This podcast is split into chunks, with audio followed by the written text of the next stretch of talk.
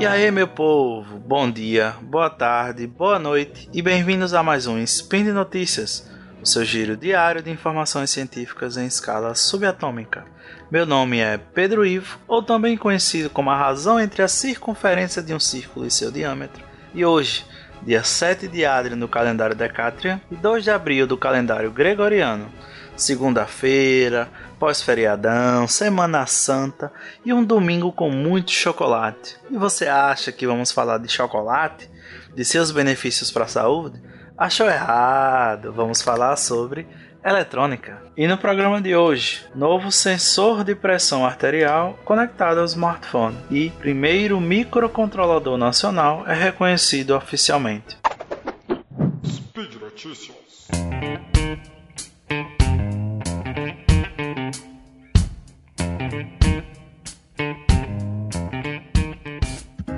Primeira notícia em tradução livre seria o novo sensor conectado ao smartphone verifica sua pressão arterial.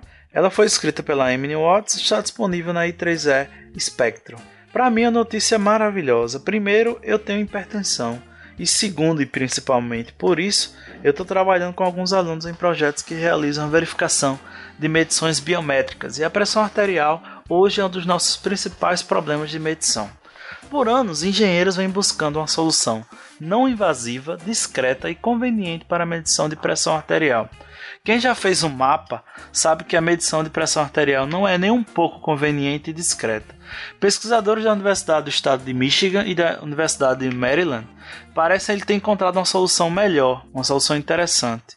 Em um artigo publicado na revista Science Translational Medicine, os pesquisadores descrevem um protótipo de um sensor de pressão arterial que pode ser incorporado a um smartphone e requer apenas a pressão de um dedo. Esse tipo de dispositivo pode fazer com que pessoas verifiquem mais regularmente sua pressão, detectando rapidamente doenças como a hipertensão e realizando um tratamento mais eficaz. A hipertensão pode levar a doenças cardíacas e acidente vascular cerebral. Cerca de metade das pessoas com hipertensão não sabem que têm a doença e muito menos a tratam por isso. O projeto em desenvolvimento tem como base um smartphone que ele está embutido com um sensor composto de dois componentes principais. Um sensor PPG, que é um sensor óptico que mede as mudanças de volume sanguíneo, e um transdutor de filme fino, que mede a pressão aplicada. O usuário deve pressionar o dedo de um modo específico e o algoritmo irá calcular a medida de pressão arterial a partir da medida dos dois sensores muito mais simples do que os medidores de pressão no braço, não é mesmo? Outros grupos vêm trabalhando com outras soluções, como por exemplo o tempo de trânsito de pulso. Esses sistemas necessitam de dois sensores, um colocado perto do coração e outro no pulso. O dispositivo ele mede o tempo que leva para uma onda de pressão viajar do coração para outro ponto de medição, e desse jeito ele mede a pressão arterial. Outra vantagem desta tecnologia é que os sensores PPG eles já são utilizados para medir frequência cardíaca.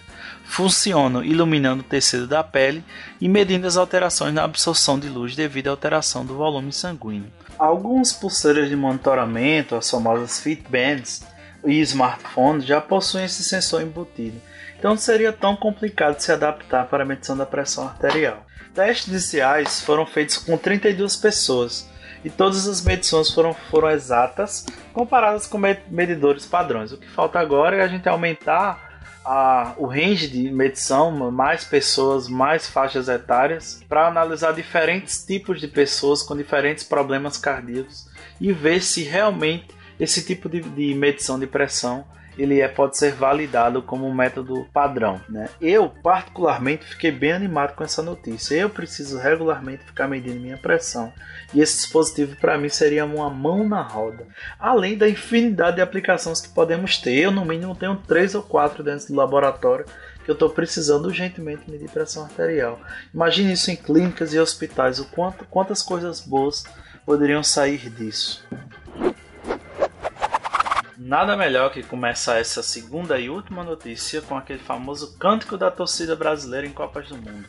Eu sou brasileiro com muito orgulho, com muito amor. Era melhor ter tocado no trompete, né? Mas fiquem com minha voz só por hoje. Essa notícia me alegra muito, ela saiu em vários portais nacionais nos últimos dias.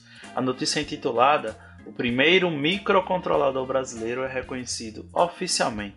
De forma inédita, o Ministério da Ciência, Tecnologia, Inovação e Comunicação reconheceu o microcontrolador ZR16S08 como um produto nacional.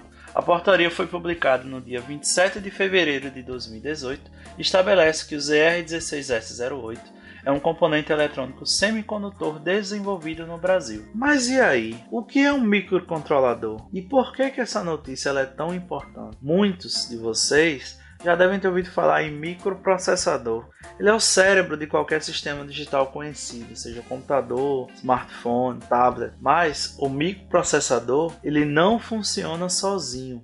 Ele precisa de diversos, vamos chamar de periféricos para funcionar seja um relógio, né, um clock, memória RAM, HD, placa de vídeo, placa de som, placa de rede, entre outras coisas. E o que seria um microcontrolador? Ele seria tudo isso que eu falei junto dentro do mesmo chip. Você teria um microprocessador e vários periféricos ligados fisicamente. Mas vamos lá, é meio óbvio que a capacidade não vai ser a mesma, ele não vai ter a mesma capacidade de processamento desses microprocessadores que são encontrados em computadores. Os microcontroladores, eles possuem microprocessadores bem menores, que são utilizados para aplicações específicas em ambientes industriais, certo? Muitas vezes se perde a capacidade de processamento para se ganhar em capacidade de aplicações e em confiabilidade industrial. E aí, ainda está curioso? Eu recomendo que você pesquise um pouco sobre o famoso projeto Arduino, que, como eu sempre digo para os meus alunos, não é um microcontrolador, é uma plataforma de desenvolvimento que possui um microcontrolador. E quem sabe no futuro não podemos conversar mais sobre ele e sobre as milhares de coisas que são possíveis de se construir. Quem sabe até no SciCast sobre esse assunto, né? O microcontrolador ZR16S08 ele foi desenvolvido pela Santa Maria Design House, que é ligada à FATEC e ao grupo de microeletrônica da Universidade Federal de Santa Maria, a Chipos Microeletrônica e a CIP Projetos Eletrônicos. Este é o primeiro microcontrolador brasileiro com design e arquitetura proprietária, fato considerado como uma grande conquista na área de microeletrônica brasileira. O chip pode ser utilizado para as mais diversas aplicações devido à sua grande versatilidade facilidade de programação. Curioso como eu sou, eu fui atrás do datasheet, que é o documento oficial do microcontrolador, e trouxe algumas informações mais técnicas. Ele é um microcontrolador de 8 bits ele tem um banco de 24 instruções, ele tem um regulador de tensão e um oscilador integrados, assim como interface de entrada e saídas digitais e analógicas. E de periféricos, ele conta com um conversor analógico digital, um sensor capacitivo, comparador analógico, watchdog e um timer. Mas por que, que essa notícia é tão interessante para quem trabalha com eletrônica no Brasil? Para mim, ela é sem dúvida um marco do desenvolvimento nacional. O Programa Nacional de Desenvolvimento da Microeletrônica ele foi concebido em 2002 e ele visava reduzir o grande déficit da balança comercial brasileira em relação aos semicondutores. Contava com várias frentes, entre elas o desenvolvimento de pessoal, investir na formação de recursos humanos, seja com bolsas de graduação, mestrado, doutorado dentro e fora do Brasil, e também na formação de recursos humanos técnicos, de projetistas com o famoso projeto CI Brasil. Além disso, tinha o incentivo à criação de empresas no ramo da microeletrônica e no desenvolvimento dos projetos e das casas de projetos, que são as famosas design houses. Infelizmente, o Brasil passou por diversas crises desde 2002 até hoje, né? E como é de praxe, a ciência no Brasil sempre é esquecida e os recursos foram sendo reduzidos e hoje em dia ele funciona com muita dificuldade. O ZR16S08 é um desses frutos e a gente deve festejar e nos orgulhar de mais esse feito da ciência nacional. Mas fica aquela pergunta: ele vai ser utilizado? Ele vai conseguir concorrer com os grandes produtores como a Intel, a Microchip e a Atmel? Possivelmente não, e eu também acho que não é essa a intenção dele. Ele veio claramente para o mercado nacional e para empresas que desenvolvem tecnologia nacional. Por quê? Porque no Brasil existem várias linhas de financiamento e incentivo à produção de produtos genuinamente brasileiros. E eu acho que é essa linha que ele está seguindo, né? Porque inclusive já está sendo utilizado para o desenvolvimento de sistemas de iluminação. E para finalizar essa notícia, deixamos novamente os nossos parabéns à equipe de desenvolvimento do ZR16S08. É um grande feito para a tecnologia nacional e esperamos que seja o primeiro de muitos que virão por aí.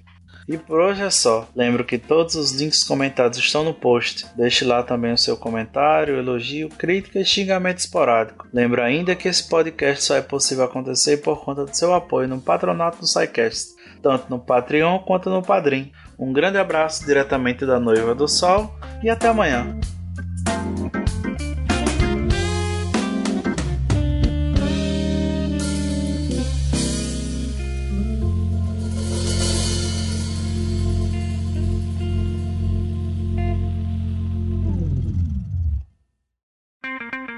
Edição por Felipe Reis.